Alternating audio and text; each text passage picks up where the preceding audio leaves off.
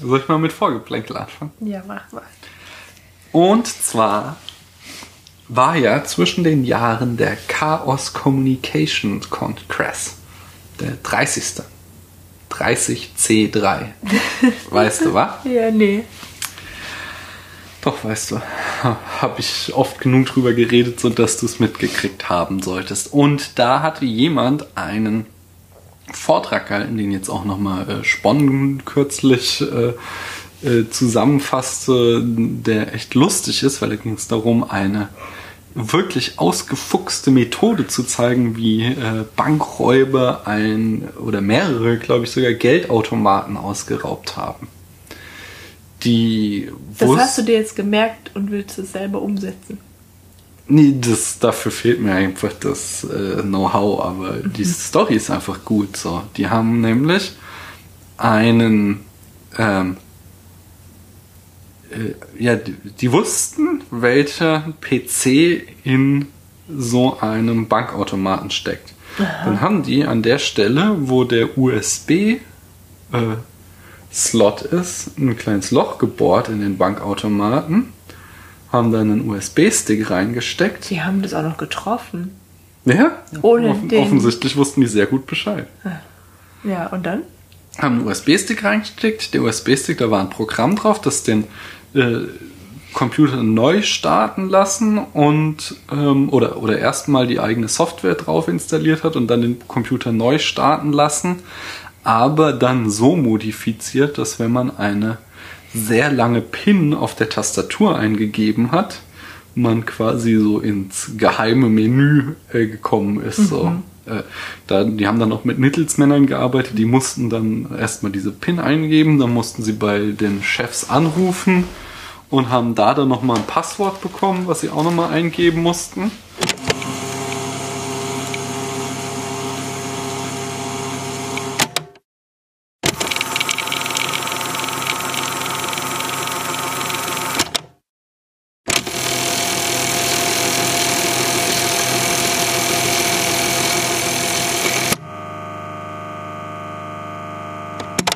Wir mussten die Aufnahme gerade unterbrechen aus gesundheitlichen Gründen, aber ähm, der Katze geht's gut.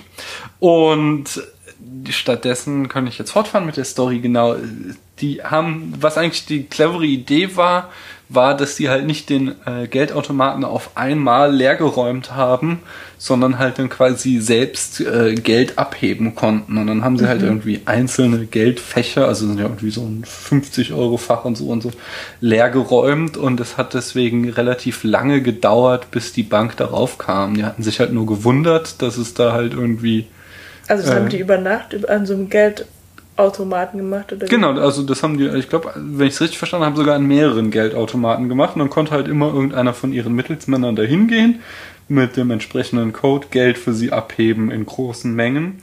Und Ach, die das Bank. ist dann dauerhaft so geblieben. Genau, das ist so geblieben. Das war- das da war der Clou. Das halbe, war- die halbe Nacht an Nee, nee, Automaten. nee, nee, das war halt nicht so, dass sie einmal diesen Automaten ausgeraubt haben, sondern die haben halt äh, den einfach manipuliert, so dass sie über eine längere Zeit lang äh, hinweg immer wieder Geld abheben konnten. Und ähm, die Bank hat sich halt nur gewundert, dass es da halt Bilanzunterschied, also dass das Ding halt irgendwie, das Geld verschwindet, konnte sich aber nicht erklären wie und haben dann irgendwann jetzt so einen Mittelsmann geschnappt und da sind dadurch auf die äh, Spuren äh, gekommen von denen. Aber soweit ich das jetzt verstanden habe, sind halt die einst eigentlichen äh, Gangster, die das, also die Haupttäter, die sind halt Ja. entkommen dadurch, durch die Methode. Halt Da gibt es doch aber auch so Kameras und so. wenn, ich meine, wenn die wissen, was für ein komischer Computer hinter dieser Verkleidung von dem Geldautomaten steckt, um genau an der richtigen Stelle zu bohren, Das finde ich schon Ähm, ziemlich abgefahren. äh, dann wissen die garantiert auch, wo die Kamera ist und was sie machen müssen, damit das nicht auf der Kamera zu sehen ist. So. Da haben die irgendwie so einen Akkubohrer dabei. Ja, gehabt, genau. Und die ja? mussten ja vor allem wieder irgendwelche Pasta haben, die genauso aussieht wie die Verkleidung, sodass man, dass es nicht auffällt, dass das Ding da manipuliert ist. So. Das ist echt krass. Ja, ziemlich cooler Heist, was? Mhm. Heißt. Heist. Was heißt denn das? Ich weiß es gar nicht, was es jetzt wortwörtlich heißt. Ich weiß nicht, das ist der Heist-Movie. Willst du es lieber wieder rausschneiden? Nee, ich stehe zu meinen Irrtümern und Wissenslücken. die- ich habe ja auch dieses mit dem Misery nochmal nachgeschaut und natürlich hast du vollkommen recht. Es wird Mystery ausgesprochen, weil Das Misery ja gleich ist ja gesagt. die. Ja, sie hatte es ja gleich gesagt. Aber hör mal auf, hier ständig irgendwelche Geräusche zu machen. Ich höre gar nichts. Äh, der Heist-Movie ist der Film, der einen Bankraub, äh, äh, ja, so nicht, irgendwie Ja? vollstreckt. Also, Ja, also Oceans 11, 12, 13 oder äh, The Great Bank Robbery, äh, Train Robbery oder wie er heißt. Unsere, unsere äh, Weihnachtswichtel hatten diesen Begriff Der verwendet für ihre, ihre Heat-Folge. Nein, achso, ja, okay, die, die, ich glaube, es gibt da eine Szene, wo auch so ein Heist, Heist äh, stattfindet, aber sonst ist Heat doch kein Heist-Movie.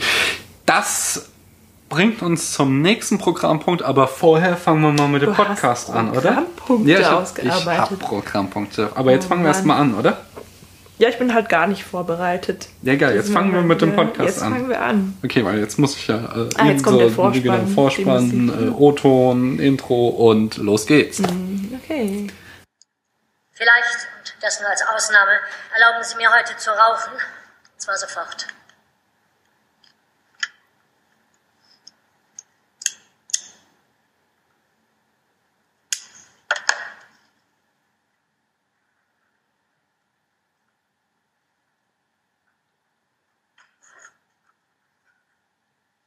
Als der New Yorker mich beauftragte, über das Gerichtsverfahren gegen Adolf Eichmann zu berichten, war ich der Ansicht, dass bei einem Prozess nur eines von Interesse sein kann. Der Forderung nach Gerechtigkeit Folge zu leisten. Das war keine einfache Aufgabe. Denn das Gericht, das ein Urteil fällen sollte, war mit einem Verbrechen konfrontiert, das in den Gesetzbüchern nicht zu finden war. Und einem Verbrecher, dessen Typus keinem Gericht vor den Nürnberger Prozessen bekannt war. Aber dennoch, die Richter mussten Adolf Eichmann als einen Menschen beurteilen, der für seine Taten unter Anklage stand. Es stand kein System vor Gericht. Nicht die Geschichte und kein Ismus, noch nicht einmal Antisemitismus, sondern ausschließlich eine Person. Das Problem mit einem Nazi-Verbrecher wie Eichmann war, dass er darauf bestand, sich selbst als Person zu verleugnen, als ob niemand mehr übrig gewesen wäre zum Bestrafen oder Vergeben. Er protestiert ein ums andere Mal. Im Gegensatz zu den Anschuldigungen des Staatsanwalts, dass er zu keiner Zeit irgendetwas aus Eigeninitiative getan habe. Und er habe auch keinerlei Intentionen gehabt, egal welche, weder gute noch böse. Er sagte, er hätte ausschließlich Befehle befolgt. Diese typische Nazi-Ausrede macht uns klar, dass das Böseste in der Welt das Böse ist, das begangen wird von Nobodies. Böses begangen von Menschen ohne jedes Motiv, ohne Überzeugungen, ohne bösen Charakter oder dämonischen Willen, von menschlichen Wesen, die sich weigern, Individuen zu sein. Und es ist dieses Phänomen, das ich bezeichne als Banalität des Bösen.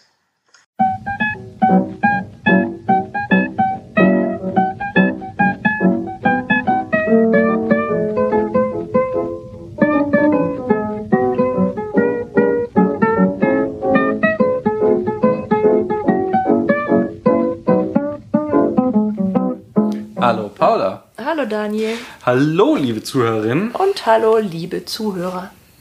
Herzlich willkommen zu einer neuen Folge Spätfilm Kino in deinem Gehörgang mit Daniel und Paula. Ja, du hast ja schon eben Hallo Daniel und Hallo Paula gesagt. Wer soll denn das sonst hier machen? Oh, Aber es ist natürlich nicht ganz, raus. nicht ganz äh, selbstverständlich, dass wir es sind, denn beim letzten Mal waren es wir ja nicht. Genau, da waren es Wichtel 1, Wichtel 2 und Wichtel 3. Genau. Äh, da muss ich auch nochmal, falls ihr uns immer noch hören solltet, äh, möchte ich nochmal eure Namen haben, damit ich Wichtel 1, 2 und 3 äh, bei unseren Filmcharts ersetzen kann durch eure Namen. Denn da ist ja einmal die Gesamtbewertung äh, des Films äh, und dann nochmal immer die individuelle Bewertung habe ich da aufgelistet.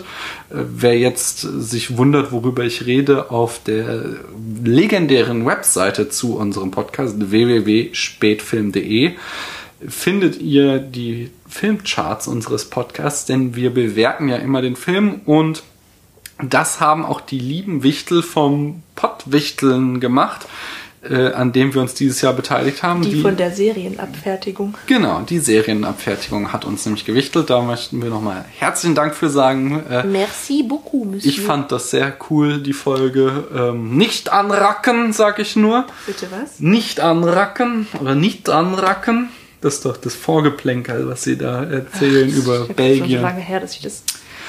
Und ähm, ja, wie gesagt, wenn ihr uns da nochmal die Namen gibt und äh, auf jeden Fall schon mal von hier aus vielen Dank dafür. Und falls ihr, liebe Zuhörerinnen und Zuhörer, auch wissen wollt, was wir gemacht haben, wir haben den Fragezeichen-Pod äh, bewichtelt. Bewichtelt, genau. Und haben da eigentlich genau das gleiche gemacht, was wir immer machen. Wir haben hauptsächlich über Filme gesprochen, aber Nein, dann. Wir haben über eine Folge von den drei Fragezeichen gesprochen. Eigentlich haben wir das nur zum Vorwand genommen, um dann doch wieder über Filme zu sprechen. Aber Nein, das ist gar nicht wahr. Wir haben uns da schon auch Mühe gegeben, eine gute Fragezeichen-Pod-Folge zu machen. Das stimmt, aber dann haben wir wieder über Stummfilme und so gesprochen. Ja, man kann ja eben doch nicht alles ausgrenzen. Nee, nee, das war, also mir hat das sehr viel Spaß gemacht. Ja, das war sehr lustig. Da findet sich auch große Weisheit, die ihr äh, erfahren könnt, wenn ihr da mal reinhört. ähm, ansonsten hoffe ich, dass wir auch irgendwie äh, vielleicht möglicherweise ein bisschen unser Publikum vergrößern konnten durch die ganze Aktion. Auf jeden Fall hat sie sehr viel Spaß gemacht. Und nochmal uns Motivation gegeben, ins zweite Jahr, äh, jedenfalls kalendarisch, jetzt einzusteigen. Ja, Im April haben wir Jubiläum, ne? Genau, im April haben wir Jubiläum. Bis dahin, Paula, hast du denn irgendwelche guten Vorsätze fürs Jahr 2014, was den Podcast anbelangt? Ähm, ja, aber das sind halt die Vorsätze, die ich auch schon fürs letzte Jahr hatte. Ja, und die sind? Ich wollte mich doch besser vorbereiten. Hast du das gemacht für diesen Film? Nein. also, aber kommt in Zukunft so bei den nächsten Filmen. Er ist halt ein guter Vorsatz. Das ist ja auch klassisch, dass man die halt sich vornimmt, aber nicht einhält. Und hast du irgendeinen Film oder so, den du dir vorgenommen hast, vielleicht mal jetzt im Jahr 2014 zu besprechen? Ja, ich hatte dir doch so Vorschläge gemacht. Ne? Ja. Ja, ja also ich mag halt gerne ähm, so alte Schinken auch und ich würde gerne mal wieder einen Film mit Marlene Dietrich anschauen und den dann auch besprechen. Einen ernsthaften, ja. Mhm. Mhm. Also du sagst jetzt noch nicht welche oder wie? Willst du geheim halten? Ich kann es auch sagen, da, ne, dass wir uns darauf geeinigt hatten, die Zeugin der Anklage uns vorzunehmen. Ganz großer Stoff. Ja, schon.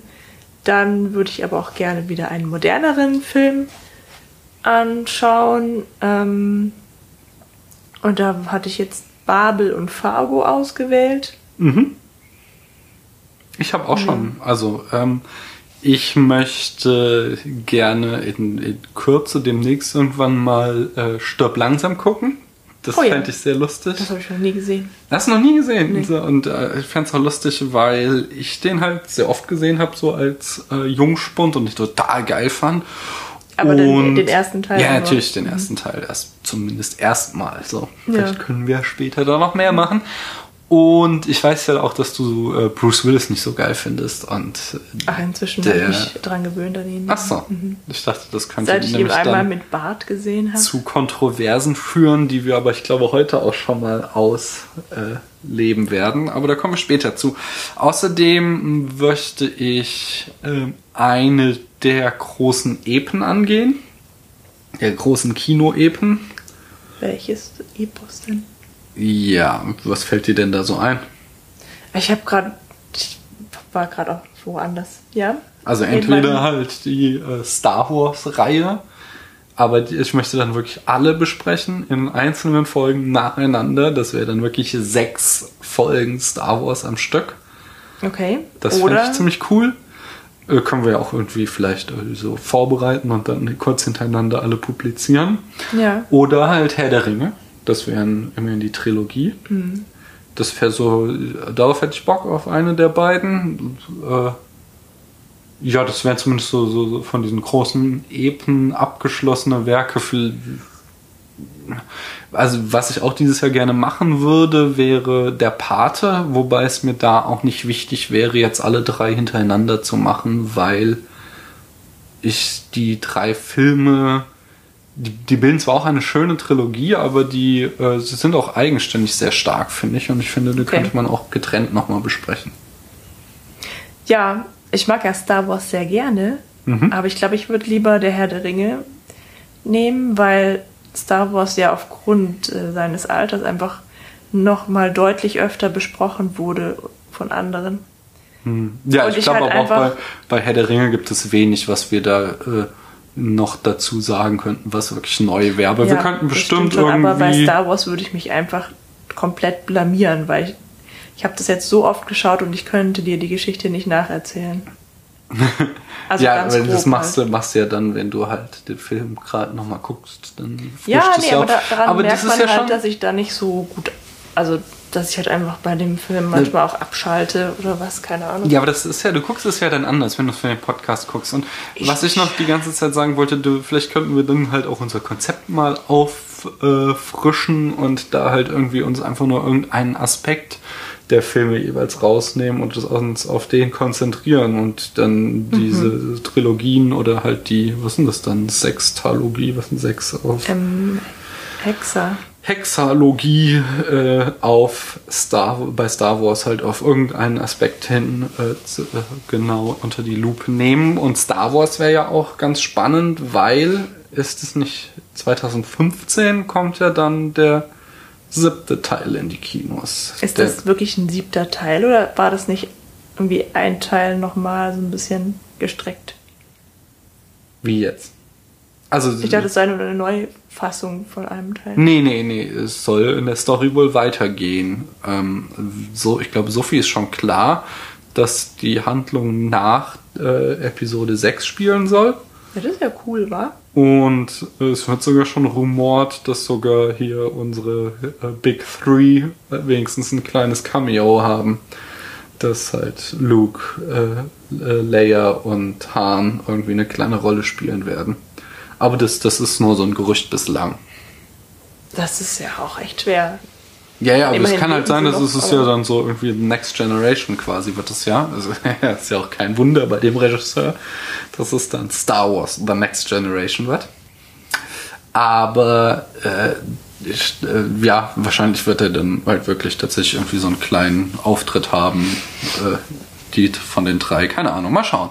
Ich freue mich da auf jeden Fall sehr drauf. Und da würden sich halt Hauptsache halt die, Chewbacca ist wieder dabei. das ist das, dieser wandelnde, weinerliche Flocati, auf den kann ich nur wirklich verzichten. Wieso der ist doch Am Ende packt er auch noch Jaja Binks rein. Oh nee, das, das, also, ich bitte dich. Ähm, äh, aber ja, ich habe noch wieder noch einen weiteren guten Vorsatz, den wir heute auch schon gleich äh, den ersten Schritt in die Richtung tun. Hast du auch einen schlechten Vorsatz eigentlich? Ja. Äh, oh, da bin ich ja gespannt. Äh, Werde ich aber nicht sagen. Warum? Du willst mich aus dem Podcast raus. genau. Äh, das wäre auch was zum Beispiel. Gute Idee. Nein, ein guter Vorsatz wäre auch, finde ich, äh, dass wir wenigstens eine Folge mit einem Gast machen. Das fände ich cool. Ach dass so. wir uns mal irgendjemand einladen, so Expertise von außen. Ähm, äh, wenn da unsere Hörer und Hörerinnen auch irgendeinen Vorschlag haben oder so, wäre ich da auch nicht abgeneigt. Das fände ich mhm. ziemlich cool, wenn wir da auch nochmal jemand einfach dazu schalten würden, der dann mit podcastet. Jo. Und äh, wenn du mich auch jetzt ausreden lässt, ich rede ja quasi nicht, nur du. oh Gott.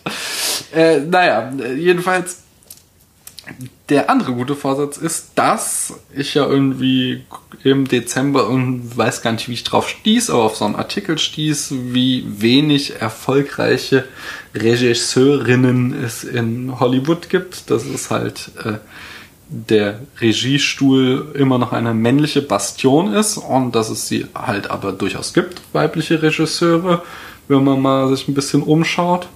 Äh, dass sie halt nur halt es schwer haben, in die Spitzenklasse aufzusteigen. Der Filmemacher, weil äh, ja das halt ein ziemlich männliches Business ist und deswegen hatte äh, ich ja vorgeschlagen, dass wir äh, immer zumindest einer der zehn Filme in diesen zehner Blocks, die wir besprechen, von einer Frau stammt. Und damit fangen wir heute schon an.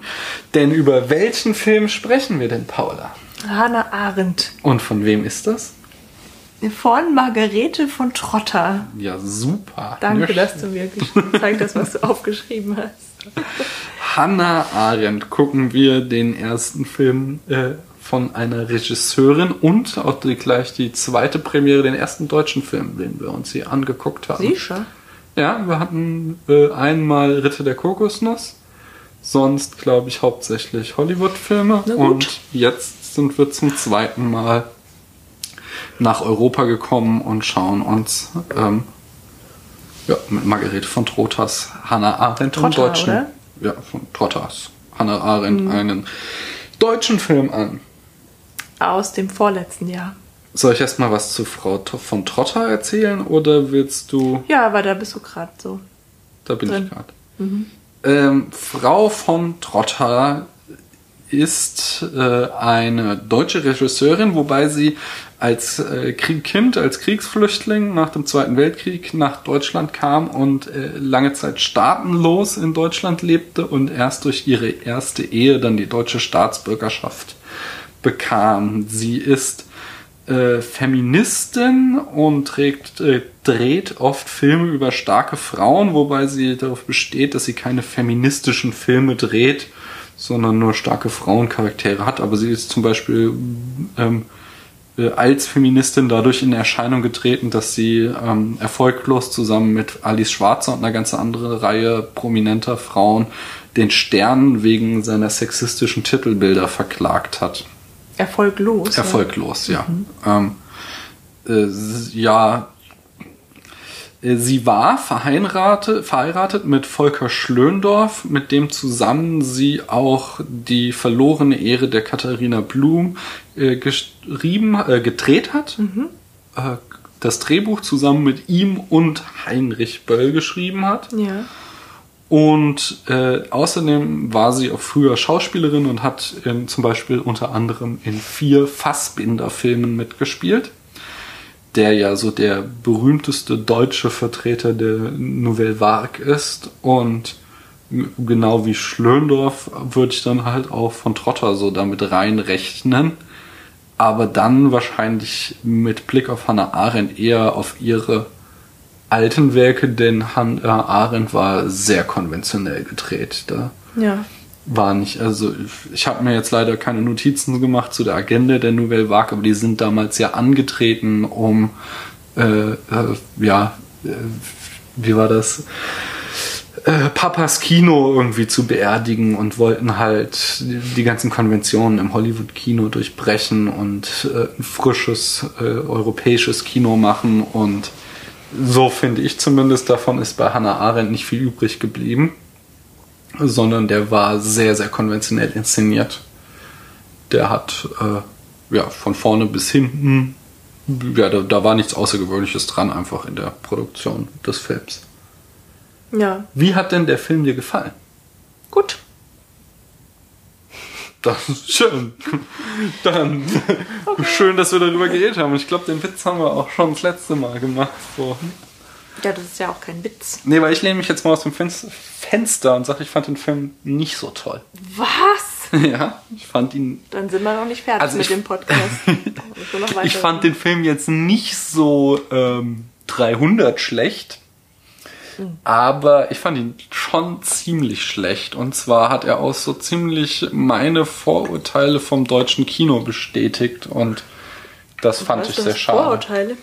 Ja, ich mag den deutschen Film mit wenigen Ausnahmen eigentlich nicht, weil der deutsche Film, ich finde den langweilig, ich finde den schlecht inszeniert. Haben wir deswegen jetzt zum ersten Mal einen angeschaut? Ich bin ein ziemlicher Fan von Hollywood, muss ich sagen. Hollywood macht viel Schrott, aber Hollywood macht halt auch wesentlich äh, bessere Filme als in Deutschland und zwar einfach handwerklich besser, weil auch äh, da der Regisseurberuf irgendwie ein viel äh, ausgefeilter Ausbildungsberuf ist als so in Deutschland. Also du, du lernst halt viel äh, mehr äh, anscheinend zumindest, was gutes Filmemachen anbelangt, so dass du halt immer wieder in, bei deutschen Filmen kleine handwerkliche Fehler hast, auf die werde ich auch gleich noch zu sprechen kommen. Ach, okay, Film. weil jetzt nicht aufgefallen. Ich kann jetzt zu dem Thema hatte, auch gar nichts hat, sagen. Der hatte da, also eine Sache war absolutes No-Go gemacht und da werden wir auch drüber reden. Also. Mhm. Ja. Aber vielleicht sollten wir, wie immer, die Handlung in fünf Sätzen zusammenfassen, damit auch unsere Zuhörer wissen, worum es geht. Ja, es geht um Hannah Arendt. Mhm. Ja. Und ähm, es geht nicht um ihr komplettes Leben, sondern es geht hauptsächlich um die Episode, in der sie ähm, zu dem Eichmann-Prozess nach Israel fliegt, mhm. äh, um dem Prozess beizuwohnen und einen Artikel oder Bericht darüber für den New Yorker zu schreiben. Mhm. Und dieser Artikel äh, löst einen Skandal aus. Ja, und dieser ganzen Entwicklung wohnen wir in dem Film bei. Am Ende wird aus diesem Artikel dann auch noch ein Buch, was auch im Film noch eine Rolle spielt, dass das Buch dann eben noch gedruckt wird, namens Die Banalität des Bösen. Ich glaube, das ist der Untertitel. Der heißt Eichmann in Jerusalem, die Banalität ah, ja. des Bösen, heißt das Buch. Ja gut, und dann sieht man halt äh, gegen, oder wie Hannah Arendt gegen die Widerstände kämpft und ähm, welche Polari Polarität sie auslöst. Ähm, ja, nicht? Mhm. Das ist eigentlich alles. Ja, das ist im Grunde das, was worum es geht. Freundschaften zerbrechen. Aber das ist eigentlich auch nicht so. Oh, das ist schon, das fand ich, das fand ich auch, ähm, dass äh, der Film, deswegen sagte ich auch, er ist besser als 300 zum Beispiel. Mhm. Der Film, dessen Name nicht genannt werden darf, ist das ja eigentlich. Äh, Warum? 300 war einfach richtig schlecht. Aber äh, der Film hier hat äh, etliche erhebliche Schwächen, aber er hat auch Stärken. So ist es zum Beispiel dass Hannah Arendt ja dann am, quasi selbst äh, vor Gericht steht, also dann nicht richtig vor Gericht, sondern sie steht halt vor dem Vorlesungssaal, aber es sind halt so auch Tribunal, die ne? genau, der, die Vorlesung ist wie ein Tribunal, sie soll ihren Job verlieren. Und es sind halt auch so die der Rektor oder Präsident der Uni anwesend. Und äh, mhm. unter anderem halt auch ihr Freund Hans Jonas, äh, auch ein großer deutscher Philosoph und sie, sie hält halt dann da eine Vorlesung, in dem sie halt ein, ein flammendes Plädoyer für, äh, sich, selbst. Für sich mhm. selbst und äh, die Freiheit zu denken und dass genau das das war, was Eichmann nicht gemacht hat, gedacht äh, haben mhm. äh, zu haben und äh, da halt dann auch nochmal mit der Banalität des Bösen, dass sie das definiert und so halt quasi zumindest die Studenten für sich gewinnt die äh, Chefs der Uni verlassen dann äh, wutschnaubend den Hörsaal. Aber was ich dann halt total gut fand, war, dass äh, dann halt nach diesem äh, Prozess äh, es zu einem Dialog nochmal kommt zwischen ihr und Hans Jonas so und, und in Hollywood-Logik wäre jetzt halt gewesen, dass die sich auch wieder vertragen so ja. und er versteht sie jetzt und bla, aber er ist halt immer noch anderer Meinung und äh, schnauzt sie an, dass sie es einfach nicht einsehen will und äh, wie Das ist ja nicht nur eine Meinung, sondern er fühlt sich auch persönlich verletzt. Ja, genau. Ja. Das, äh, das ist ja der, der, ähm, also dadurch mhm. wird das Ganze ja erst so ein Skandal, weil es halt so ein so einen emotionalen Konflikt halt entfacht. Ja, also das, das Skandalöse an ihrem Buch ist wohl, so stellt es zumindest der Film dar. Ich habe nur Ausschnitte gelesen aus Die Banalität des Bösen während des Studiums und das ist auch schon so lange her, dass ich mich kaum erinnern kann. Äh, aber der Film, äh, was er darstellt, war halt einmal, dass halt Hannah Arendt darin die These aufstellt, dass äh, Eichmann gar kein Antisemit war und vor allen Dingen halt nicht das Monster, das wir ähm, äh, ja in den Nazis gerne sehen, sondern halt einfach nur ein Bürokrat und Sesselpupser, der halt irgendwie nur das gemacht hat, was man ihm befohlen hat und das irgendwie besonders gut und akribisch machen wollte und eben nicht darüber nachgedacht hat, dass er da jetzt gerade sechs Millionen Juden vernichtet so. Und ähm, also der war, Eichmann war, für die, die es nicht wissen, irgendwie da maßgeblich an dem logistischen äh, Umsetzung des Holocaust beteiligt. Also die genaue Position weiß ich jetzt auch nicht, aber der war halt dafür, so, musste so dafür sorgen, äh, für die ganzen Transporte und wo jetzt irgendwie welches KZ befüllt wird quasi. Hm. Und das zweite ist halt, dass sie da auch, äh, auch wenn das im Film so dargestellt wurde, dass es eigentlich ein sehr kurzer Abschnitt in dem ganzen Text ist, aber halt die Frage aufwirft, ob nicht äh, die ältesten Räte der Juden, die halt mit den Nazis kooperiert haben, äh, zwar durchaus, so würde ich das interpretieren, in der Hoffnung, das dadurch besser zu machen, aber ob die nicht dann auch irgendwie eine Mitschuld haben, so ob die nicht hätten äh, Widerstand leisten können in bescheidenem Maße oder so.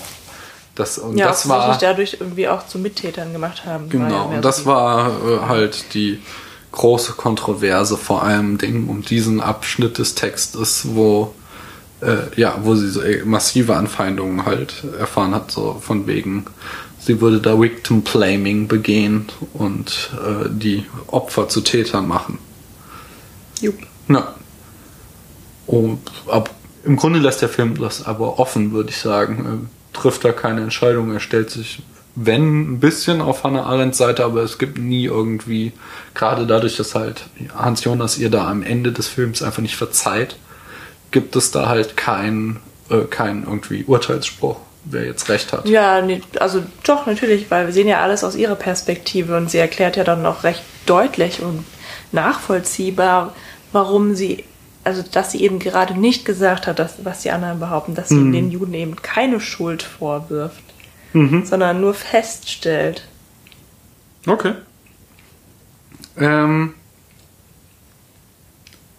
ja, dann lass mich doch mal meine guten und schlechten Punkte von dem Film. Also die guten habe ich schon gesagt, der, dieses, dieser Prozess gegen Hannah Arendt und halt der zweite extrem gute Punkt ist äh, der Eichmann-Prozess, den fand ich auch sehr gut inszeniert.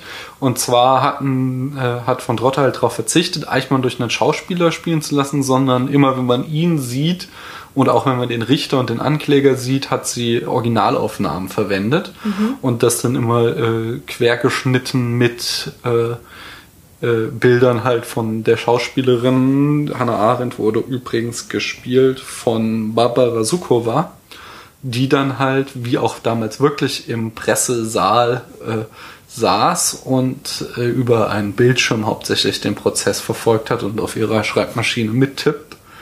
Mhm. Und äh, das war übrigens ganz, ganz interessant. Das war nämlich auch so eine Diskussion jetzt bei dem NSU-Prozess äh, 2013 oder 2012. Wann fing der an?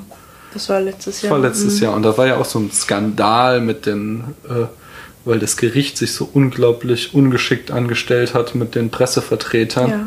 Und da haben die halt das auch ähm, kritisiert, dass es halt offensichtlich in den 60er Jahren in Israel schon möglich war, nochmal einen extra Pressesaal zu machen, wo halt eine äh, Fernsehübertragung halt stattfand, auch also es geht ja, in Deutschland ist ja verboten, irgendwie Prozesse im Fernsehen zu zeigen, aber es geht ja gar nicht darum, das der Öffentlichkeit zu zeigen, sondern halt nur nochmal einen Saal für das, ja, das ist ja kein alle. Fernsehen, sondern so eine genau, Video-Live-Schaltung. Genau, eine Live-Schaltung. Einfach nochmal ein extra Raum, um dem Andrang der Presse gerecht zu werden. Dass es halt in den 60er Jahren schon logistisch möglich war in Israel und dass das halt die deutsche Justiz nicht hinkriegt, das war schon ein echtes, eine echte Blamage. Also da haben sie sich nicht mit Ruhm bekleckert. Mhm. Und äh, die Szenen wurden übrigens an Originalschauplätzen in Israel gedreht, diese mhm. äh, Gerichtsszenen und auch dieser Pressesaal. So, das war tatsächlich da, wo damals der Prozess stattfand. Ja gut, die Gerichtsszenen sind ja sowieso Originalmaterial, dachte ich. Ja, genau, nein, aber du, das war ja immer abwechselnd. Es waren diese Schwarz-Weiß-Bilder, ja. und aber man hat ja dann auch durchaus mal äh, Farbaufnahmen, also neue Aufnahmen so ins Publikum reingefilmt gesehen und so. Und das war wirklich in dem Gerichtssaal gedreht worden, in dem damals der Prozess stattfand, beziehungsweise es ist so ein Gemeindezentrum, also es war damals auch kein Gerichtssaal. Mhm. Äh, wahrscheinlich auch irgendwie aus Platzgründen, aber warum, auch, ja. weiß ich gar nicht. Ähm, ansonsten fand ich in Israel äh, die, also der Film wurde tatsächlich in Deutschland, äh, Luxemburg und Israel gedreht. Äh, zum Beispiel auch dieses Landhaus von Hannah Arendt, obwohl es sehr amerikanisch aussieht, steht irgendwo in NRW. Mhm. Und äh, auch die ganzen New York, das waren alles Bauten, Modellbauten äh, und wurden in Deutschland gedreht und dann war vor dem Fenster halt Hochhäuser aus Pappmaché Ach. und auch dieses Skyline war Pappmaché quasi. das war aber beeindruckend. Der ja, das war, das war, war schon ziemlich gut gemacht. Das mhm. kann man dann, dem gegenüber halt in Israel, das war, äh, das wirkte auf mich so ein bisschen wie so eine äh, Star Trek Folge, wenn sie mal irgendwie doch das Studio verlassen haben, nämlich die Außenaufnahmen. Das war immer die gleiche Straße aus einem anderen Winkel. Und so war es bei Star Trek auch, wo es immer diesen, zum Beispiel so einen blöden Steinbruch gab, wo die dann immer wieder irgendwelche Szenen gefilmt haben, auch in den unterschiedlichsten Folgen. Mhm. Ganz unterschiedliche Szenarien, die immer wieder offensichtlich da an der gleichen Stelle stattfanden, was man sehr gut gesehen hat. Und den gleichen Eindruck machte es auf mich halt, weil es wirklich immer die gleiche Straße war, die wir jetzt irgendwie mal aus der einen Ecke, mal aus der anderen gesehen haben. Aber äh, also. Also mir ist es nicht aufgefallen. Ich habe da auch keine Beweise für, aber also ich habe es schon gesehen. Da war halt irgendwie so ein Graffiti oder sowas an der Wand, ein Werbeplakat und das hat man halt immer wieder aus oh. der Ecke gesehen und war da irgendwie so eine Treppe im Hintergrund und so. Es war äh, das fand ich halt. Also, aber das war halt, der Film hatte auch ein sehr kleines Budget. Ich habe gar nicht rausgekriegt, was für ein Budget er hatte, aber zum Beispiel war das Drehbuch schon 2004 geschrieben, aber sie haben erst 2010 die Geldgeber gefunden, um den Film drehen zu können. Und äh, das sagt ja schon aus, dass sie halt einfach kein Geld haben. Deswegen, das würde ich ihm gar nicht vorwerfen. Was ich ihm vorwerfe, ist einerseits, dass die Dialoge, und das finde ich bei so einem Film halt schon massiv eine Schwäche, die waren teilweise richtig schlecht. Und zwar, was auch noch gut war, waren so hitzige Debatten. Ja. Ähm, das kam halt immer wieder vor, dass so diese Exilanten in New York so im Kreis saßen und dann halt über das politische Zeitgeschehen diskutiert haben. Das fand ich gut, das war super schlecht synchronisiert weil es halt, äh, äh, zumindest in der Version, die wir gesehen haben, auf Watch Ever, da habe ich sogar auf Twitter Watch Ever gefragt, warum, weil laut Wikipedia das im Kino anders gewesen sein sollte, aber sie haben sich nicht zu einer Antwort herabgelassen. Schade. Ja weil der war, der war halt komplett durchsynchronisiert und dabei äh, war halt zum Beispiel eine Szene, war halt einfach der Witz, dass sie irgendwann in der hitzigen Debatte aus dem Englischen ins Deutsche wechseln in ihre Muttersprache und dann halt da zwei Amerikaner anwesend sind, die sich darüber unterhalten, äh, dass sie jetzt nichts mehr verstehen, so. Und das ist halt total witzlos, wenn dann die Amerikaner sich auf Deutsch darüber unterhalten, dass sie das Deutsch nicht verstehen, so. Das, mhm. das ist wieder so, da traut man dem deutschen Zuschauer nicht zu, als würde man nicht diese zwei Sätze dann irgendwie mit Untertiteln hinkriegen, so. Oder überhaupt da halt in den, also, das finde ich wirklich äh, armselig, sowas. Was sich da eine Produktionsfirma bei denkt, äh, frage ich mich jedes Mal, wie man sowas nur machen kann. So. Aber was die wirklich schlechten Dialoge waren, waren äh, so die, wenn nur zwei Personen anwesend waren, was sich äh, zum Beispiel massiv zeigte äh, in dieser Liebesgeschichte zwischen Hannah und ihrem Mann Heinrich Blücher so, was halt so zeigen sollte, ein alterndes Paar, was aber irgendwie durch dick und dünn geht und sich äh, total liebt und äh, das, äh, wo ich, wo ich wirklich gedacht hatte, jetzt will sie uns verarschen, war, äh, dass dann Heinrich Blücher einen Herzanfall oder was, ein Schlaganfall? Äh, Mit einem Blutgerinnsel im Hirn. Ja, sowas hat, ins Krankenhaus kommt. Ähm, so, du siehst halt, wie er zusammenbricht, dann äh, Schnitt, irgendwie Hannah Arendt erfährt es und ist total fertig mit der Welt. Schnitt, wir sind im Krankenhaus, sie sitzt an seinem Bett und dann hörst du den Dialog, sie, Heinrich, die Ärzte sagen, du hast nur 50% Chance zu überleben. Und Heinrich, du vergisst die anderen 50%, Hannah. Mhm. Und damit ist die Szene vorbei, wo ich dachte so, what? Was ist gerade passiert? So, das, du kannst doch nicht uns wirklich mit so einem Dialog abspeisen. Was soll das denn? Und so Plattitüden hat sie halt immer wieder getreschen lassen. So, das, das fand ich wirklich, wirklich billig. So, irgendwie äh, Heinrich verlässt das Apartment, Hannah kommt so vom Schreibtisch. Willst du einfach so gehen, ohne einen Kuss? Einen großen Denker stört man nicht beim Denken, aber ohne Kuss kann er nicht denken. Ja, das sollte so, doch nur darstellen, dass diese zwei Schlauköpfe halt auch irgendwie normale Menschen sind. Ja, natürlich, aber halt das sind einfach schlechte Dialoge. Das kannst du, du kannst auch, dass die normale Menschen sind mit mit mehr als nur so zwei Zeilern. Das war halt voll oft so, dass du halt eine Szene kurz gesehen hast und äh, äh, dann wurde zwei Sätze gewechselt und dann kam wieder der Schnitt so, wo ich halt dachte, so, das muss doch nicht sein. Dann machst du halt weniger Szenen rein und dafür machst du da halt mal einen anständigen Dialog. So zum Beispiel fand ich auch diesen Shitstorm, den Hannah Arendt dann mhm. erlebt, unglaublich schlecht äh, inszeniert. So, wir haben irgendwie im Wesentlichen bestand er daraus, dass halt ihre Sekretärin äh, Lotte äh, ihr sagte, also die Briefe, das war so ein kleiner Stapel, die finden dich großartig und die wünschen dir den Tod. Mann, und auch auf sehr fantasievolle Weise. Ja, super. Das war wieder so ein, so ein zwei Sätze und dann später, und dann wechselte Hannah in, mit, in den Dialog mit ihrer Freundin und dann hörte man auf einmal nochmal Lotte machen so oder irgend sowas. Also es war, und aber das, das Schlimmste, jetzt kommt's, das ja. wirklich Schlimmste war, äh, dass sie äh, halt äh, einfach handwerkliche Fehler gemacht haben und es ist so eine, so eine eiserne. Warte mal, warte mal, bist du noch bei den Dialogen? Ja, genau, das gehört dazu. Ach so, noch. Entschuldigung, weil ich wollte auch noch was dazu sagen. Nee, dann hat das eine und dann darfst du auch den Film verteidigen. Das Schlimmste war wirklich, dass sie handwerkliche Fehler gemacht haben und das ist so, äh, das so eine, quasi eine, eine eiserne Regel beim Drehbuchschreiben, dass du die Backstory nicht in einen Dialog packst, so. Und das haben sie halt mehrfach gemacht. So einmal, da kann ich sogar noch mit leben, das war plausibel. Äh, da steht sie halt vor ihrer Klasse so und äh, eine Studentin meldet sich und fragt, ob sie halt selbst in einem KZ war. Und sie erzählt halt die Geschichte, wie sie im KZ war und geflohen ist so. Im Internierungslager. Und, ja, im Internierungslager. Und das ist okay so. Das ist ein plausibles Szenario noch so. Wäre natürlich auch schöner gewesen mit einer Rückblende so. Ähm, da kannst du sagen, okay, fehlte das Budget, aber dann fragst du dich auch wieder, warum sie diese komischen Rückblenden mit äh, Heidegger da unbedingt reinbringen mussten, die ich auch extrem schwach fand, wo der Heidegger irgendwie nur als Lustkreis rüberkam, der irgendwie sagte, dass Denken cool ist und ansonsten halt irgendwie naja, aber das wirklich, was wirklich peinlich war, war wie auch relativ am Anfang des Films dann Hannah und Heinrich da sitzen und sie erzählt ihm quasi so nebenbei, wie sie dann irgendwie äh, nach äh, Amerika geflohen ist und dann irgendwie fast ihren äh, ihren ihren Lebenswillen verloren hat so da auf der Flucht so. Ja. Und das das also das ist nichts, was sich so ein Pärchen mal so eben, also das ist einfach eine Szene, die würde so nicht vorkommen, so.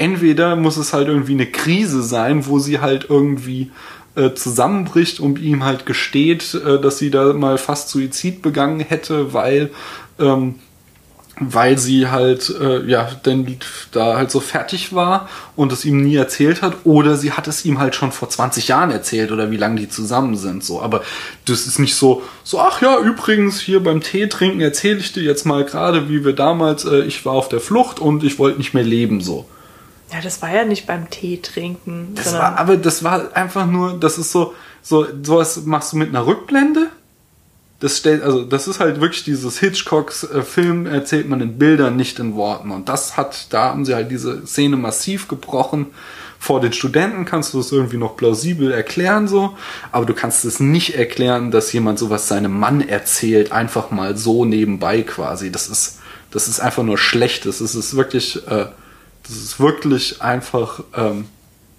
das ist faules Drehbuchschreiben. Also das ist halt, finde ich, für die weitere Geschichte gar nicht so relevant, ja, dass sie den Lebenswillen verloren hat, wie sie es nennt, sondern das hat sie ja eigentlich nur noch mal erzählt, um darzustellen, dass sie selber betroffen ist. Ähm, und dass sie halt auch, also dass, dass sie halt einfach auch das alles miterlebt hat. Mhm. Und dass sie dadurch, dass sie zum Eichmann-Prozess möchte, sich dieser Vergangenheit auch wieder stellen muss und ähm, das eben emotionale Belastung für sie. Ja, ja, ja, klar. Das ist mir schon klar. Aber das macht, das inszenierst du nicht so. Das, äh, das, das ist total unplausibel, dass sie das jetzt ihrem Mann so erzählt. So, weil, weil er, entweder kennt er die Story schon ewig oder es muss dramatischer sein und nicht irgendwie so, also das, das, das ist halt einfach ein schlechter Film. Sowas macht man nicht. Das ist, das ist, das ist eine Drehbuchregel einfach gebrochen worden und wahrscheinlich halt aus Budgetmangel. Aber dann sag ich, hätten sie lieber diese blöden Szenen mit Heidegger, die ich halt auch echt schwach fand, so, weil, was sollte das denn so? Ich klar, irgendwie, der sollte so die andere Seite ähm, der Nazis darstellen, so, er war halt eben nicht der Gedankenlose, sondern er hat ja immer wieder das Denken gepredigt und war trotzdem ein Nazi, so, aber äh, es hat halt der hat es überhaupt nicht rübergebracht. So, der, der war irgendwie wirklich nur so ein Tatterkreis, der irgendwie geil auf die junge Hannah Arendt war und irgendwie total zahm war. Und also das fand ich echt nicht irgendwie, also diese, diese, kompletten Rückblenden hätten sie sparen können und dann lieber irgendwie Rückblenden von Hannah Arendt auf der Flucht machen können, um dann halt zu zeigen, wie das sie beeinflusst hat, als diese Szenen mit Heidegger, wo du meines Erachtens gar nichts draus erkennen konntest. Naja, der hat auch vielleicht deswegen, also das war ja auch ein Geheimnis, diese Beziehung zwischen den beiden. Das hat ja die Öffentlichkeit auch erst wesentlich später erfahren, dass sie bestand. Ja, aber was hat es dann für eine Rolle in dem Film? Was, soll, was wollte uns Frau Trotter damit sagen? Das ist halt einfach nur ein Faktum aus. Ja, aber sie hat ja gerade kein Biopic in dem klassischen Sinne gemacht, in dem sie ihr ganzes Leben erzählt, sondern sie hat sich ja äh, selbst beschränkt auf diese vier Jahre oder was das waren. Ähm, ich glaube, ich habe oh, gelesen, ich habe gelesen, es waren vier Jahre oder so der Zeitraum, aber ich bin mir jetzt nicht sicher. Äh, aber sie auf diesen, auf diesen engen Zeitraum in Hannah Arendts Lebens hat sie sich freiwillig beschränkt. Und warum macht sie dann diese Rückblenden zu Heidegger? Das finde ich irgendwie. Weil der halt eine Rolle, eine große Rolle. Ja, aber das, das kommt nicht rüber in den Szenen. In du hast Hannah wieder doch nur diese äh, Zweizeiler. Irgendwie einmal sagt er irgendwas wie geil denken ist und dann sieht man sie lächeln so. Und ein anderes Mal kommt er irgendwie an und äh, stöhnt beim Trepp hochsteigen, sagt irgendwas, was wohl verführerisch sein soll und versinkt dann in ihrem Schoß so. Und dann kommt nochmal dieser Waldspaziergang, wo äh, sie ihn so wirklich handzahm zur Rede stellt und er irgendwie so, äh, warum er halt für die Nazis war und er sagt irgendwie so, er wollte doch nichts Böses oder irgend sowas. Also das war alles irgendwie, das war nicht, fand ich schwach inszeniert einfach. Ja, aber genau das, dieses Denken was, was Denken bedeutet und was es, das den Menschen ausmacht, das ist ja auch, darauf baut doch ihre ganze Argumentation, ihr ganzes weiteres Philosophieren auf. Ja, natürlich, natürlich, aber das kam da nicht gut rüber. Das kam, der Heidegger hat auf mich nicht den Eindruck eines großen Denkers weil gemacht. Es halt die ganze durchgängig im Film erwähnt wird. Es geht ja, natürlich, nur darum, das dass Hannah Arendt das Denken gelernt hat und zwar bei diesem Mann und dass ähm, der Herr Eichmann eben nicht denken kann. Ja, das fand, ja, ich habe ich hab das auch verstanden. Ich, hab, ich fand insgesamt auch, das war wieder gut, wie von Trotter äh, das Denken inszeniert hat. Das fand ich auch sehr, sehr gut. Das, weil das ist ja was Schweres. Du kannst Denken nicht in den Film packen und sie hat's halt gemacht. Äh, sie hatte halt äh, vor allen Dingen zwei Symbole. Das eine war so ein ähm, Chaiselong, auf der Hannah Arendt immer lag und das andere war halt das Rauchen. was zum Beispiel den Spiegel zu der hirnverbrannten Aussage hingerissen hat, dass die der Niedergang der deutschen Universität daran liegt, dass man heutzutage in Hörsälen nicht mehr rauchen darf. Deswegen sind die Unis so schlecht geworden. Steht im Spiegel, werde ich verlinken. Das ist, wie man auf die bekloppte These kommt. Aber sie benutzte halt natürlich die, die, die Zigarette und das Rauchen als Metapher fürs Denken. So. Und das fand ich, das fand ich sehr schön gemacht. Und ich habe auch verstanden, dass halt, habe ich ja selbst auch gesagt, dieser Kontrast zwischen, wir haben hier den Heidegger, der halt denken konnte, trotzdem Nazi war und auch, wie du sagst, er prägte Hannah Arendt, auf der anderen Seite halt dieser gedankenlose Eichmann. Aber ich fand halt es nicht gut inszeniert. Ich fand diesen Heidegger, wie der da auftrat, war kein starker Charakter. Der hat, der Mann, den hätte ich ausgelacht, der hätte mich in keinster Weise beeindruckt oder so nachhaltig geprägt wie es ja Hannah Arendt und auch Hans Jonas gemacht hat, so. Ja, das fand ich, das fand ich auch nicht. War es halt aber auch so ein Würstchen-Typ. Naja, offensichtlich ja nicht, weil er hat ja da auch eine riesen Community um sich geschart und er ja, war ja dem, auch einer der an vielleicht. Ja, er war aber auch einer der Ansprüche. Ja, aber ich meine, das, das wurde ja zum Beispiel gezeigt bei Hannah Arendt und Hans Jonas die, und auch bei Heinrich Blücher, die wurden ja gerade in dem, was sie sagten, die Thesen die sie da in dem Film raushauten, da wurde ja gezeigt, was das für starke Charaktere sind, so.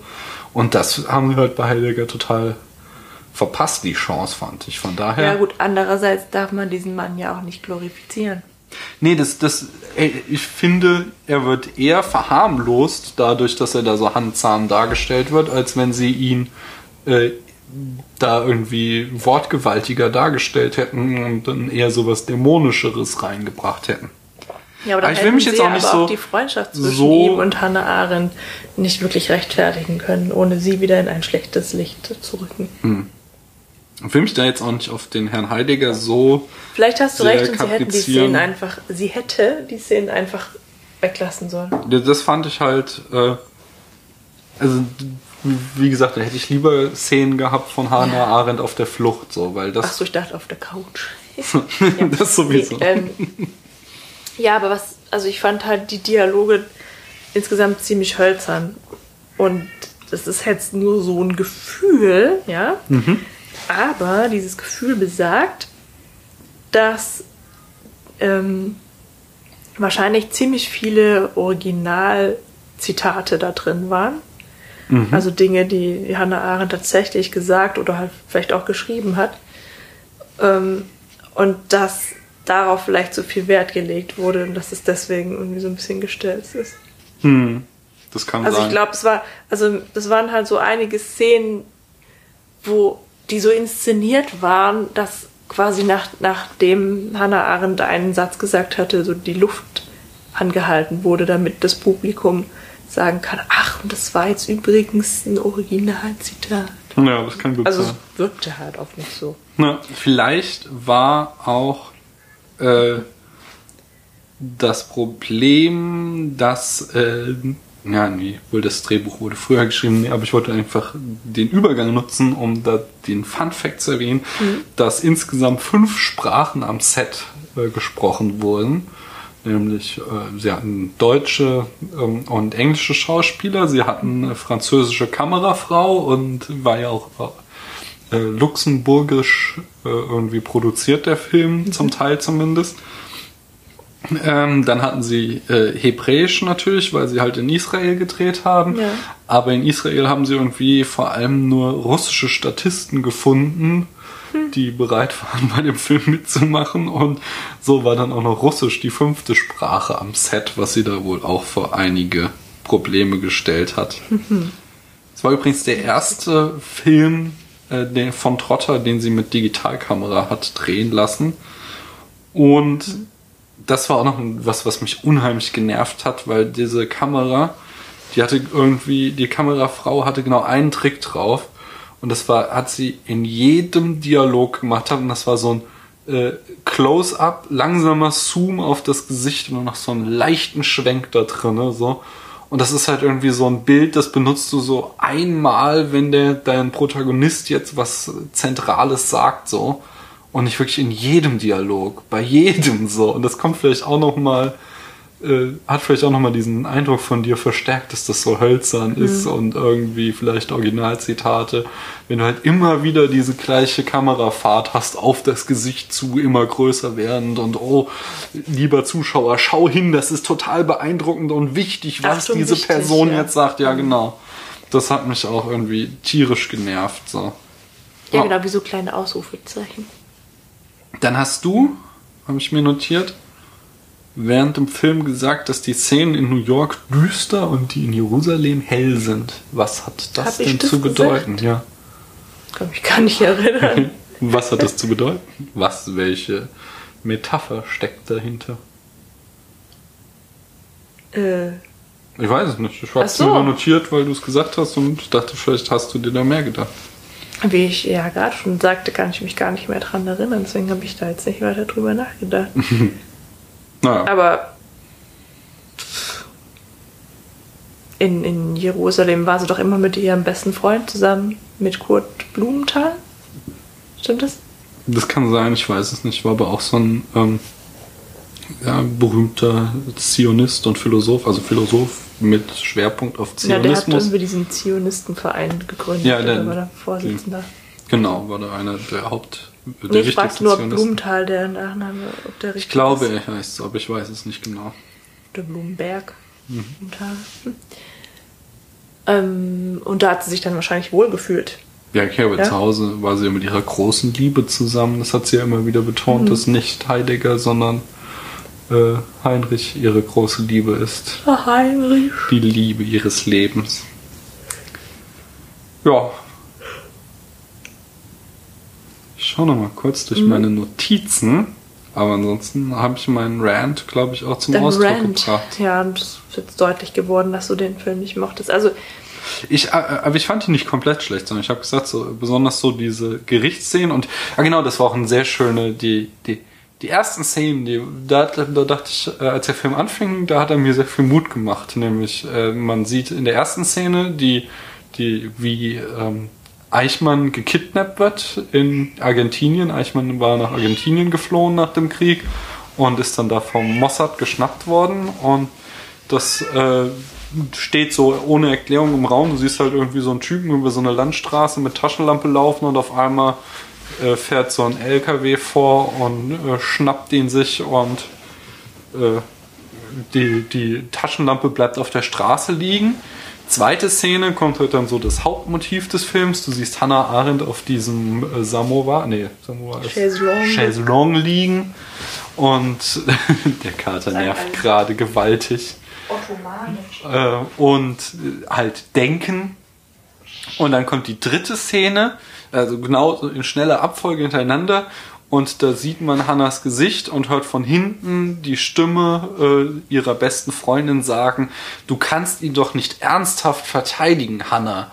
Und mit der Erwartung, mit der du in den Film reingehst, denkst du natürlich sofort, hier ist von Eichmann die Rede und äh, denkst, du bist schon mittendrin in dem Disput und dann erfährst du aber im Dialog, der dann folgt, dass sie halt über den Ex-Mann ihrer Freundin eigentlich gerade mhm. sprechen. So.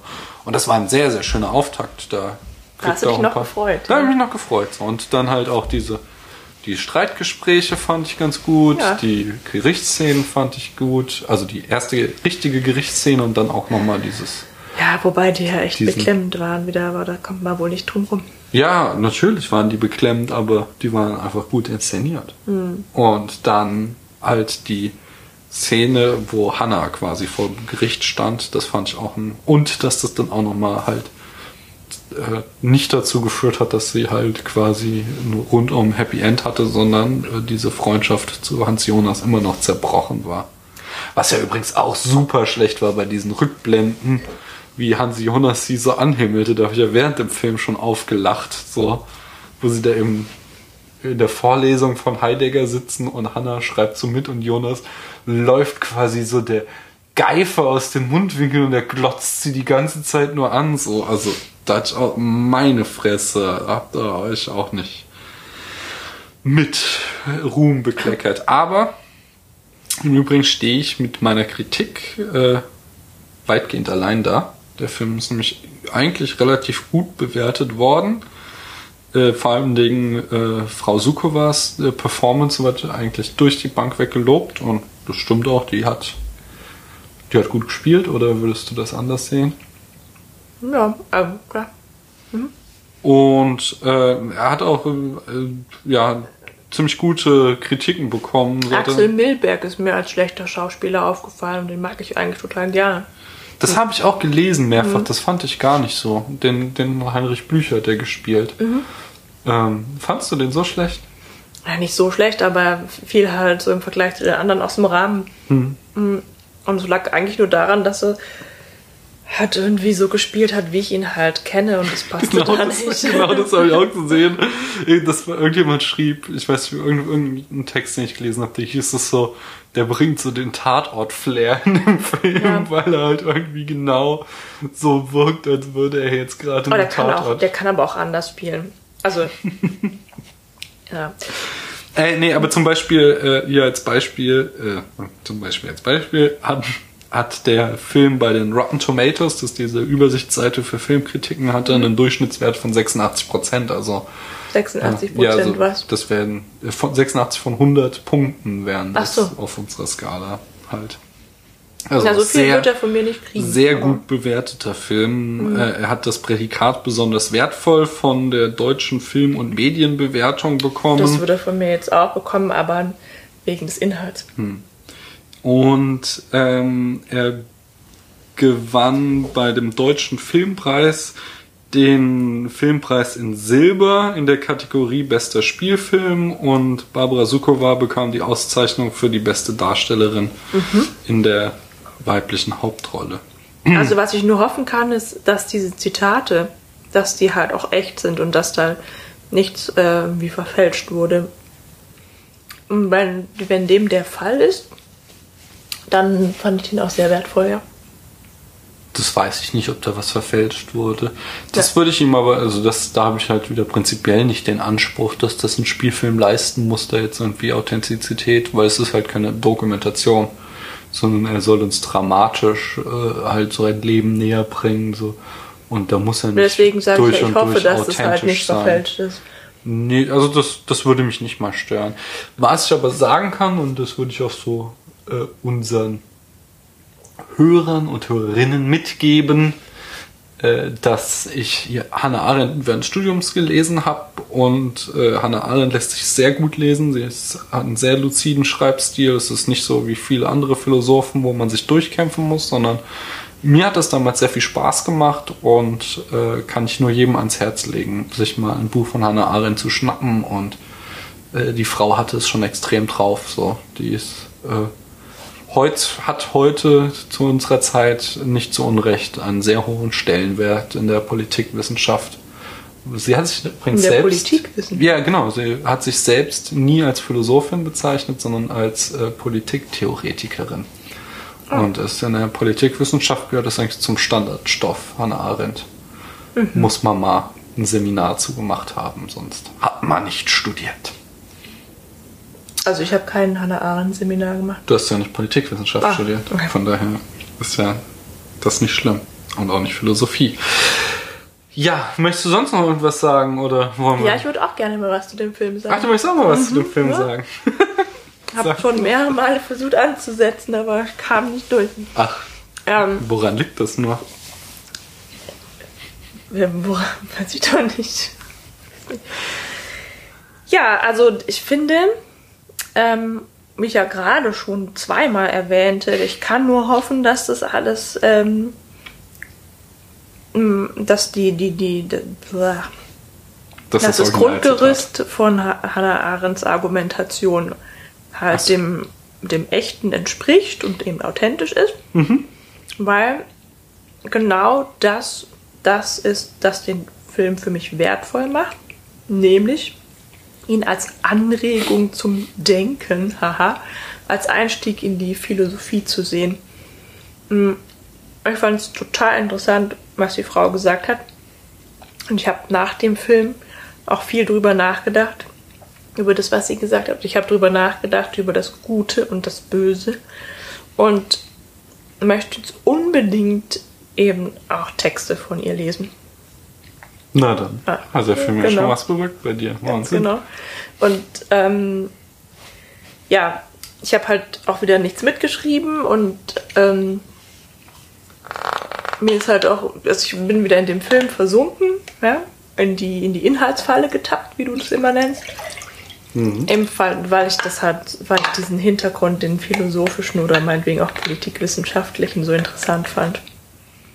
Und das andere, deswegen würde er von mir auch ähm, nicht schlecht bewertet, weil eben alles andere so im Hintergrund dann für mich war. Also auch wenn mir die hölzernen Dialoge als solche aufgefallen sind. Ähm, habe ich diese ganzen Schnitzer, die du gerade erwähnt hast, nicht im geringsten erahnt. Hm. Ja. Also ich fand den, das war total interessant, ne? Ähm, eins meiner Kriterien möchte ich, ähm, oder, oder war der Film kurzweilig? Ja, zweites Kriterium für einen guten Film. Hm. Hat er mich zum Nachdenken angeregt oder beschäftigt er mich weiter? Mhm. Ja. Drittes Kriterium. Würde ich den Film nochmal anschauen? Ja, wobei jetzt nicht unbedingt sofort. Also da können jetzt schon. Den muss ich jetzt nicht unbedingt nochmal angucken. Aber die Bücher möchte ich lesen. Mhm.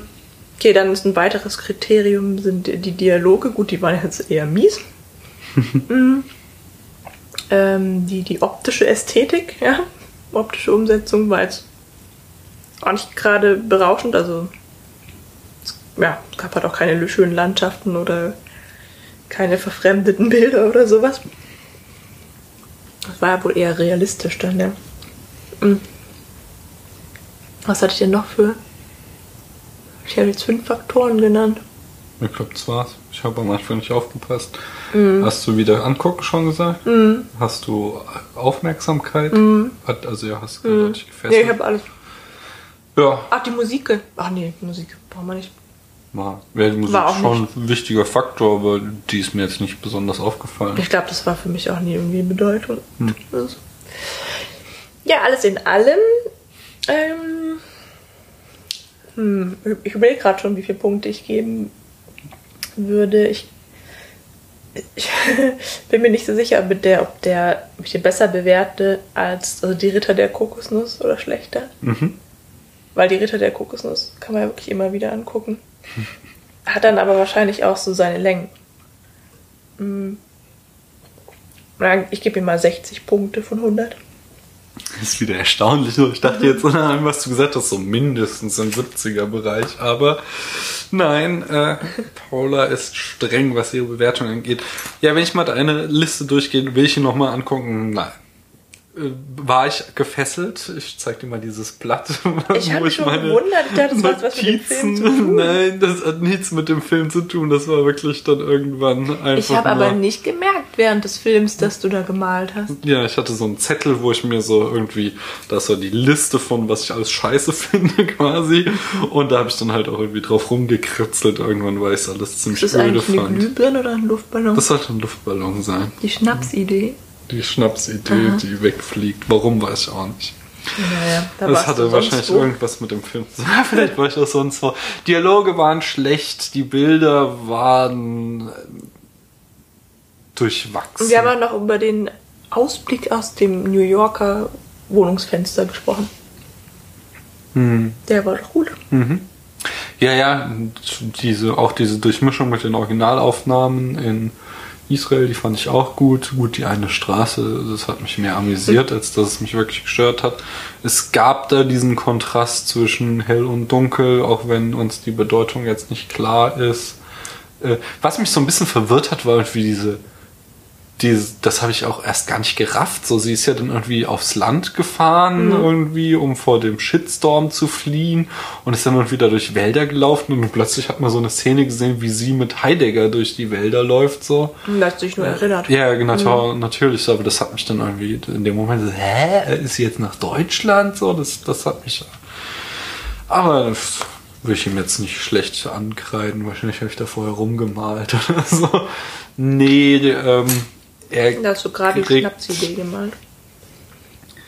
Er kriegt von mir 54 Punkte. Oh lala. Und damit ist er der zweitschlecht bewertetste Film. Hat nochmal einen, also er hat immer noch eine mittelmäßige Note. Er ist wesentlich äh, stärker noch als 300 bewertet. Was haben wir dem denn gegeben? 30 äh, Punkte beide. Ach, dann wäre einfach nur die Null hinten weggestrichen. Genau. Ja, wir sagten auch beide 30 Punkte für die schönen Bilder. Sonst äh, den Rest kann, er, kann man in die Tonne kloppen bei 300. Äh, mein aber dann hätten wir ihm eigentlich 20 Punkte geben müssen, weil ich habe ja gerade zusammengezählt, dass wir immer so fünf Kriterien haben, fünf Faktoren. Oder ja, das, das hat sich, glaube ich, gerade erst oder so im Laufe der Zeit entwickelt. Und Ach, jetzt, wo wir diese, älter und professioneller ja, geworden sind. Aber diese fünf Kriterien würde ich auch nicht eisern. Ich würde zum Beispiel Musik auch noch. Na, aber der ist auch nicht gleich stark wie andere dieser Kriterien, ne? Musik. Die Filmmusik. Der Weiß nicht, ich nicht. nicht so also wichtig, zum Beispiel, nee, beim, bei, bei Trainspotting mhm. hatte ich zum Beispiel gesagt, hat die Musik sehr viel ausgemacht, weil dieser mhm. Soundtrack einfach so stark ist und dieser Soundtrack auch die Bilder unglaublich okay. äh, massiv unterstützt oder eben dieses ähm, kontrastiert teilweise. Aber so ein, so ein mangelhafter oder unauffälliger Soundtrack führt ja jetzt nicht zur Abwertung. Nee, also okay, wenn die Musik echt also, scheiße ist, dann könnte das mich auch rausbringen und ich mir denken so, nee, das muss jetzt nicht sein. Mir fällt jetzt kein Beispiel ein. Doch, mich fällt eins ein. Du hast Klick angeguckt und meintest, dass ähm, die Musik wesentlich lauter als die Dialoge auf. Ja, aber das sein. ist ja schlecht gemischt. ja, aber das hat dir trotzdem kein das Vergnügen. Ja, klar, aber dann, dann muss das ist dann wieder die Frage, dann, dann müsste ich hier auch Abzüge geben für die Synchronisation, aber das würde ich nicht dem Regisseur zumuten, weil es höchstwahrscheinlich hier irgendwie ein Problem von der DVD oder von Watch Ever oder was auch immer, wo ich den Film halt geguckt habe, ist. Hm. So, ähm, das Schlimme ist, dass ich jetzt, da du es erwähnt hast, muss ich jetzt Klick als Referenz in den nee, äh, Blog reinschreiben. Dann mach doch einfach jetzt, wenn du das nachbearbeitest, jedes Mal, wenn einer von uns Klick sagt, machst du diesen Piepton. Nein, rein. nein. Ich kann ja nochmal sagen, der Film war, der war richtig schlecht. Ja, aber da brauchen wir jetzt nicht drüber reden, weil darum geht es im Spätfilm. Ja, den würd, ja natürlich. So. Aber den, den Film würde ich äh, schlechter als Hannah Arendt einstufen. Was habe ich gesagt? 54 Punkte. Ja du sagst 60 Punkte und findest ihn gut, was mhm. irgendwie sehr erstaunlich wieder ist. Ja, aber ich kann halt nicht sagen, dass der jetzt irgendwie. Das, das, hat, das hat immer nur so aus dem Bauch raus, weil ja. ich kann ihm jetzt nicht irgendwie 70 oder 75 Punkte geben, wo, wo halt die Ritter der Kokosnuss ist einfach, ist halt einfach so ein Klassiker. Das ist, glaube ich, der größte Fehler, den ich in diesem Podcast jemals gemacht habe. Wir können ja mahnen. Dass ich die, dass ich die zu schlecht bewertet habe können ja vielleicht Ritter der Kokosnuss nochmal noch mal aufnehmen, uns den Film nochmal anschauen und nochmal noch besprechen und dann könntest du Ritter der Kokosnuss nochmal eine neue Note geben. Oder du wolltest, eigentlich hast du das auch mal gesagt, mhm. dass du diese Note vergessen wirst und da nicht mehr dran denken wirst, sondern den Film unabhängig jetzt immer benoten willst und ihn nicht in dieses Unabhängig Spektrum, von den Rittern der Kokosnuss. Genau, dass du ihn nicht in dieses Spektrum einordnen Dann kriegt er 85. Wirklich? 85 Punkte. Nein, da macht doch die Mitte dazu. Nein, Hannah Arendt kriegt von mir viele Punkte. Das ist schwierig. Siehst du, weil ich in die Inhaltsfalle getappt bin. Ja, ja das ist doch egal, denn, aber dann hat der Film ja schon einiges auch bei dir erreicht. So, weil, ja, weil, eben, das meine ich ja. Wenn ne? er dich so gefesselt hat, dann ist ja gut. Aber ich habe ja nicht mehr auf den Film geachtet, sondern ich fand halt die Frau und ihr ihre äh, Thesen halt gut. Hm. Da macht er die Hälfte von 85, äh, den, den Mittelwert hm. von 85 und 60, das ist? Und das müsste dann irgendwie so. 72,5, oder? Irgendwie sowas, ja. Aber du kannst keine halben Punkte geben. 22, ich möchte auch deine Note nicht machen. Die musst du schon selbst machen. Ja, das war ein fataler Fehler, die Ritter der Kokos. Ich sag doch, vergiss den Film einfach. Also nicht. Hm? Ja, dann brauche ich auch keinen Mittelwert bilden. Ja, also du willst dann wirklich 85 Punkte geben. Ja. Oder dann, dann war ich jetzt auch wieder besser als. Das weiß ich nicht. Ich finde halt 85 Punkte ist ganz schön viel. Das habe ja, ich irgendwie, gut. also. 75. Ist das dein letztes Wort? Es ist jetzt auch wieder besser als Breakfast Club. Äh, ja, ich glaube, den hast du auch relativ schwach bewertet, oder? Nee, wohl ich war das. Bam, bam, bam. Mann, das ist echt eine schwierige Club. Frage und ich finde, wir sollten uns daran nicht aufhalten. Ah, nee, du hast Breakfast Club 80 Punkte gegeben. Oh ja, nee, dann. Dann machen wir 70. ist das ersten, jetzt dein letztes zum Wort? Zum zweiten und zum dritten. In diesem Sinne, danke ich für die Aufmerksamkeit, liebe Hörerinnen und also Hörer. Also ich war nicht aufmerksam. Und du? Nee, du warst nicht aufmerksam. Du isst ja auch die ganze Zeit hier vor dich hin. Ja, was soll ich machen, wenn du die ganze Zeit redest und ich nicht zu Wort komme? Dann erzähl du noch was. Ich hab ja jetzt, jetzt habe ich ja was erzählt. Jetzt habe ich auch geredet. Dann kannst du dich ja jetzt verabschieden. Ich verabschiede mich frohen Mutes, aber auch saumüde von allen unseren lieben Zuhörerinnen und Zuhörern und auch von dir, Daniel, wobei dich sehe ich ja jetzt noch ein bisschen. Echt? Bin ich mir nicht so sicher. Spätestens morgen früh. Ähm, und ich hoffe, es hat euch Spaß gemacht. Ihr habt vielleicht auch was daraus mitgenommen und vielleicht habt ihr auch Lust bekommen, A, den Film selber anzuschauen, dann viel Spaß. Und B, uns weiter anzuhören, dann auch viel Spaß. Wir sollten alle viel mehr Hannah Arendt lesen und den Spätfilm hören. Und Lakritze essen. Ja, aber nicht ins Mikrofon schmatzen. Ich schmatz doch gar nicht. Das, was du auf der Aufnahme dann hören. Auf Wiederhören. Tschüss, wir hören uns.